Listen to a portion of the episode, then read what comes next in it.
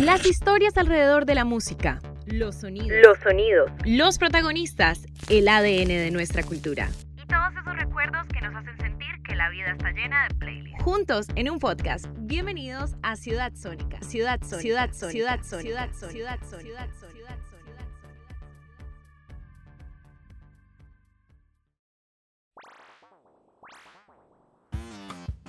Bienvenidos a Ciudad Sónica. En este episodio tendremos un invitado muy especial, desde España, Álvaro de Luna.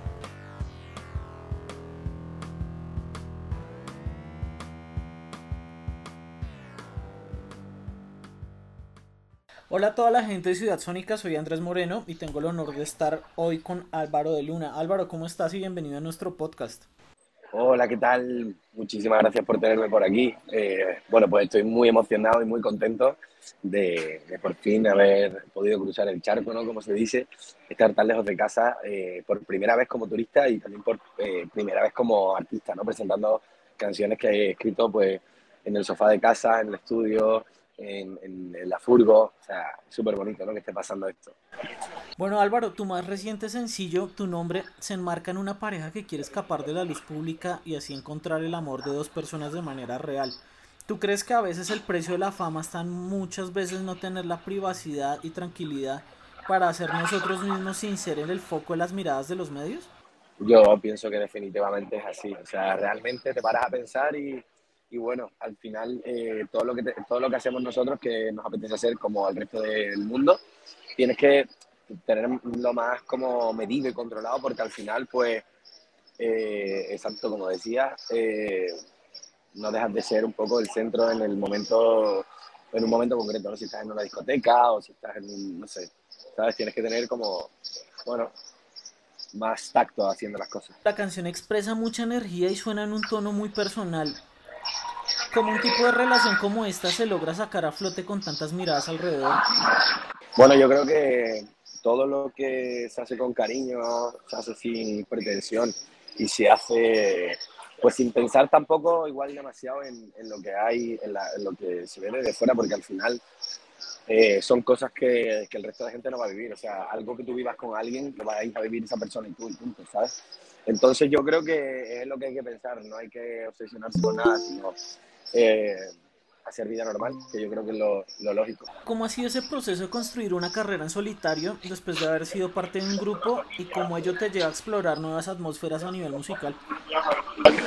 Bueno, pues ha sido un verdadero regalo, ¿no? El hecho de, pues, de, tener al público cerca, de poder eh, estar eh, interpretando las canciones, ¿no? Que eso, bien te decía, había escrito en casa.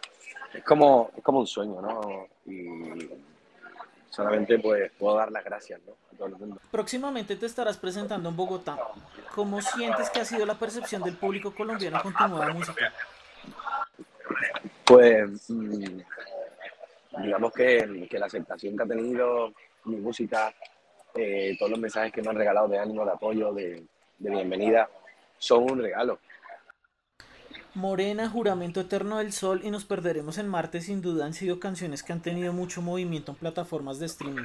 ¿Tú crees que la promoción y difusión de dichas plataformas han ayudado a consolidar tu carrera en solitario? Yo creo que sí, que al final, eh, pues bueno, ha sido parte del proceso eh, y, al final pues no deja de ser algo que, que, bueno, que cuenta un poco más de mí. Yo creo que por eso también la gente igual le ha dado ese cariño a, a, a todo, ¿no? Porque lo sienten cercano porque al final son situaciones que todos hemos vivido en algún momento de nuestras vidas y, y, que, bueno, pues de algún modo nos representan ¿no? a todos. Bueno, y para terminar nuestro podcast me gustaría que le hicieras una invitación a todas las personas para que escucharan tu nueva canción y aprovechando también tu nueva presentación que vas a hacer acá en Bogotá.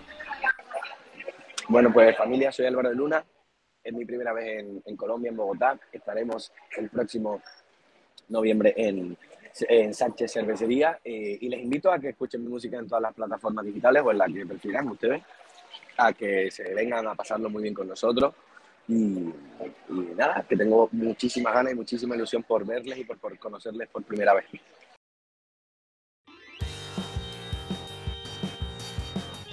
Muchas gracias a todos por escuchar nuestro podcast. Queremos contarles que para el próximo episodio vamos a tener unos invitados desde México. Ellos son la Garfield y nos estarán contando acerca de su visita a Bogotá. Muchas gracias a todos, síganos en nuestras redes sociales y no se les olvide que acá encuentran las mejores entrevistas en Ciudad Sónica.